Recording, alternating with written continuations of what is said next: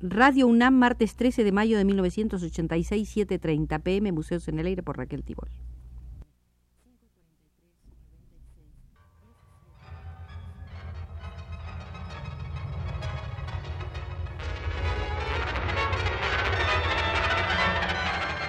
Museos en el Aire.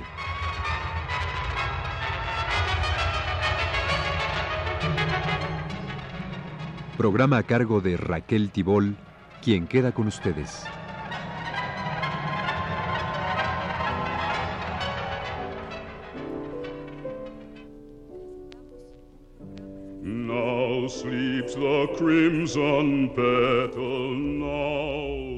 Con motivo de la publicación por el Fondo de Cultura Económica del libro Josep Renau, Fotomontador, volvemos hoy a visitar el Museo del Artista Plástico José Renau, valenciano, exiliado republicano en México, muerto en 1982 en Berlín Democrático, a los 75 años de edad. Nos estamos deteniendo en la sala que contiene su teoría sobre el color en el fotomontaje. Encontramos aquí una constatación muy general y significativa para la evolución del arte de José Renau y para el objeto concreto que ocupará nuestra visita el papel del color en el fotomontaje político. Según sus reiteradas observaciones de trabajo en la organización y utilización de su archivo especial, esa constatación se manifestaba estadísticamente en cinco niveles iconográficos distintos, aunque estrechamente ligados entre sí. Primero, fuerte predominio del color en las imágenes fotográficas que expresan el fenómeno denominado The American Way of Life, leitmotiv de la cultura visual norteamericana. Segundo, más del 60% de las imágenes fotográficas representan figuras femeninas, situaciones y atributos eróticos propios de la mujer, considerada en los Estados Unidos como objeto privilegiado de consumo y por lo tanto susceptible de ser utilizada a su vez como poderoso recurso psicotécnico universal para no importa qué fines especulativos concretos de la civilización de consumo. Tercero, esos materiales fotográficos eran en su inmensa mayoría elementos de publicidad comercial que anunciaban directa o indirectamente toda clase de mercancías, productos industriales e intereses financieros. Cuarto, los progresos fototécnicos en general, incluso en los medios de impresión, particularmente en el color, eran y son aplicados con rigurosa prioridad a los materiales mercantiles y publicitarios en detrimento de los aspectos no comerciales de la cultura visual estadounidense. Quinto, en relación dialéctica inversa al nivel anterior, observaba Renau un manifiesto feedback estilístico de la fotografía mercantil en general sobre la de tipo documental e informativo y hasta sobre la fotografía de tipo puro y experimental.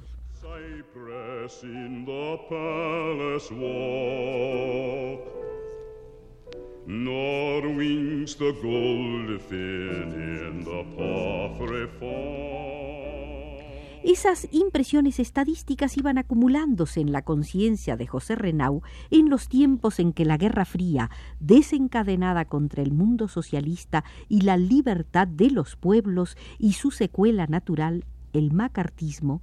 comenzaban a enturbiar seriamente la idílica image de Pinal de la democracia yanqui. Sin embargo, junto con los dólares y los armamentos del Plan Marshall, los prepotentes más media norteamericanos, cine, televisión, magazines, cómics, etc., comenzaban a exportar y difundir por todo el mundo occidental una versión corregida y aumentada del modo de vida norteamericano en glorioso Technicolor, colosal mito publicitario que fascina y obnubila en mayor o menor grado las mentes de cientos de millones de personas sin sentido crítico dentro y fuera de los Estados Unidos. Lo más inquietante del caso era que la copiosa documentación gráfica que le llegaba a Renaud de Francia, Inglaterra, Alemania Occidental, Italia y otros lugares, denotaba una profunda penetración del estilo psicotécnico yanqui en el desarrollo de los más media europeos. Por otra parte,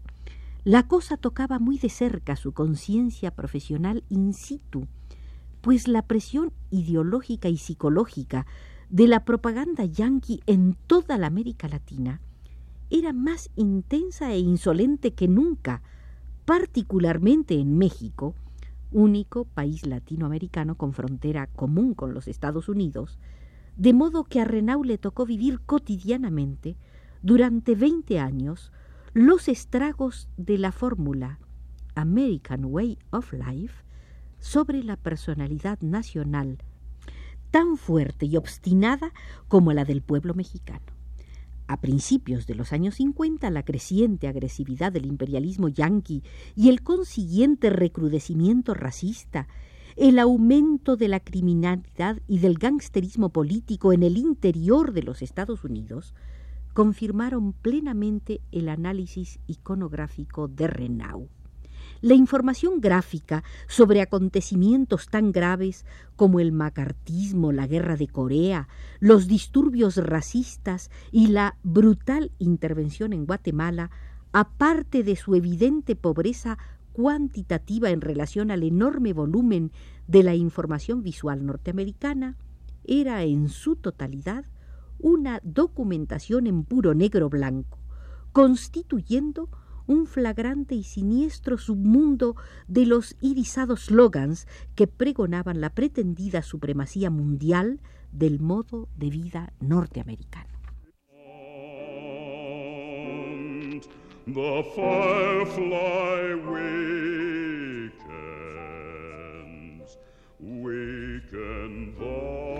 Las investigaciones de José Renau en su propio archivo, llevadas a cabo precisamente en el diseño en que una marea colorística de marcado cariz norteamericano comenzaba a inundar por doquier los más media modernos, mostraban palmariamente que la utilización sistemática de una documentación fotocromática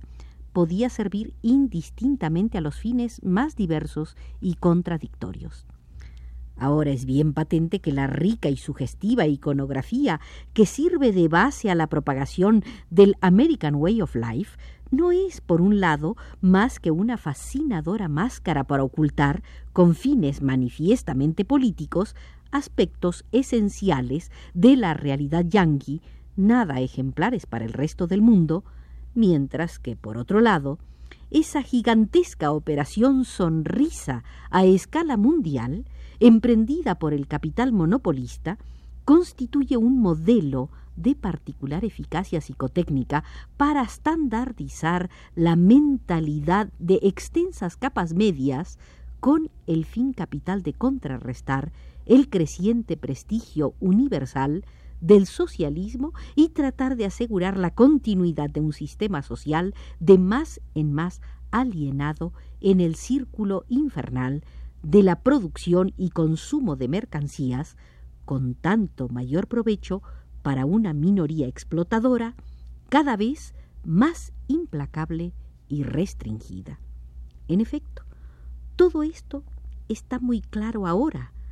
pero no lo estaba tanto en el curso de los años cuarenta, cuando no faltaron críticos y estetas que acusaron a José Renau de subjetivismo futurista, de apriorismos extraestéticos e incluso de cierta veleidosa aberración profesional, dada su larga experiencia en la propaganda gráfica comercial y política, fototécnica principalmente. Gracias a su investigación, Renau pudo obtener algunas deducciones teóricas, en primer lugar a propósito de la imagen fotográfica en general. El fotógrafo, observaba Renau, no firma nunca sus obras sobre el plano mismo de la imagen, como hacen los pintores. A partir de ciertas fechas, él tampoco firmó sus fotomontajes, no por modestia, sino por razones de eficacia.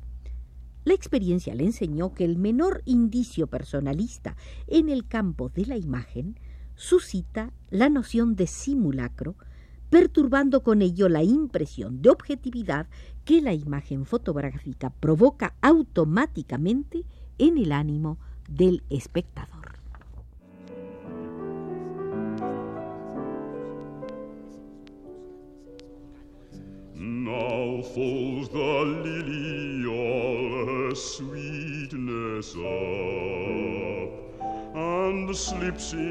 Después del cine, el fotomontaje es el arte más apto para revelar la fisonomía de la época, desgarrada por las más complejas y atroces contradicciones que hayan resentido la sociedad humana.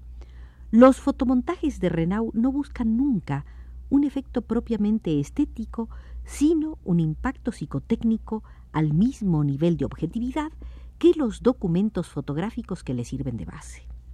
Por eso asumen a menudo una apariencia naturalista totalmente deliberada, sin desdeñar, cuando el caso lo requiere, el recurso al tromleil, cuando más lógica y verosímil es la unidad espacial del fotomontaje, es decir, cuando menos aparente es su carácter de fotomontaje, las contradicciones que expresa impresionan y sacuden tanto más violentamente la conciencia del espectador.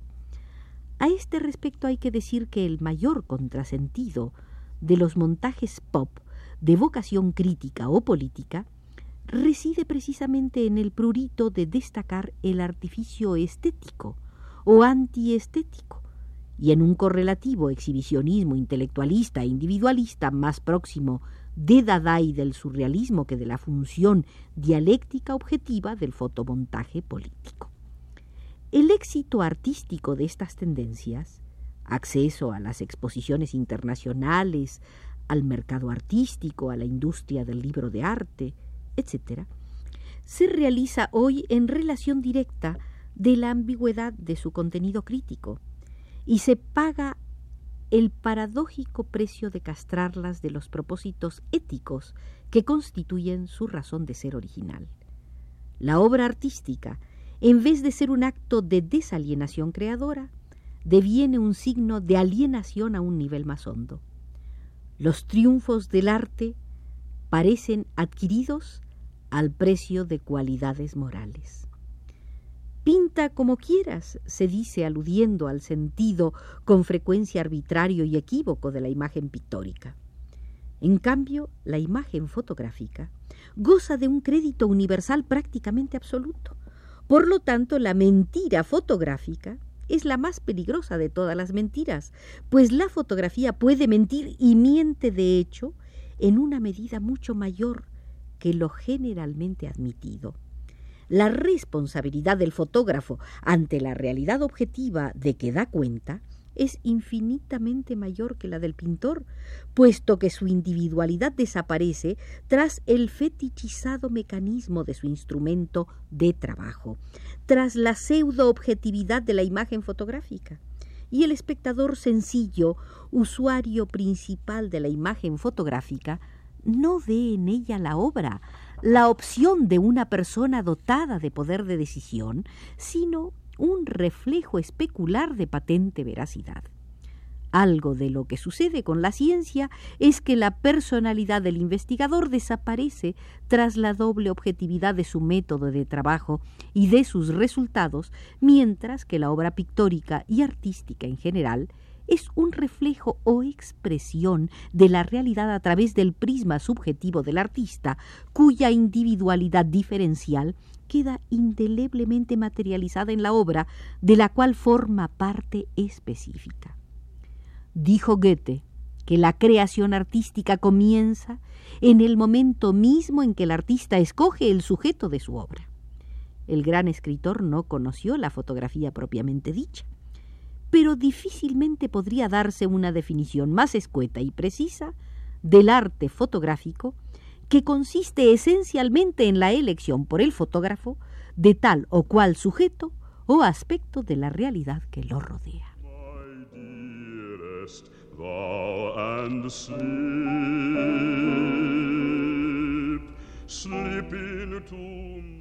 Con la vigilancia de Arturo Garro desde los controles hemos terminado la visita de hoy al Museo de José Renau en la sala de fotomontajes a color de carácter político.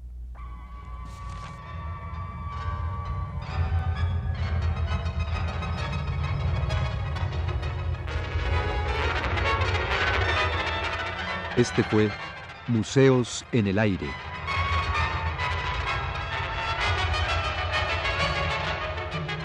El programa de Raquel Tibol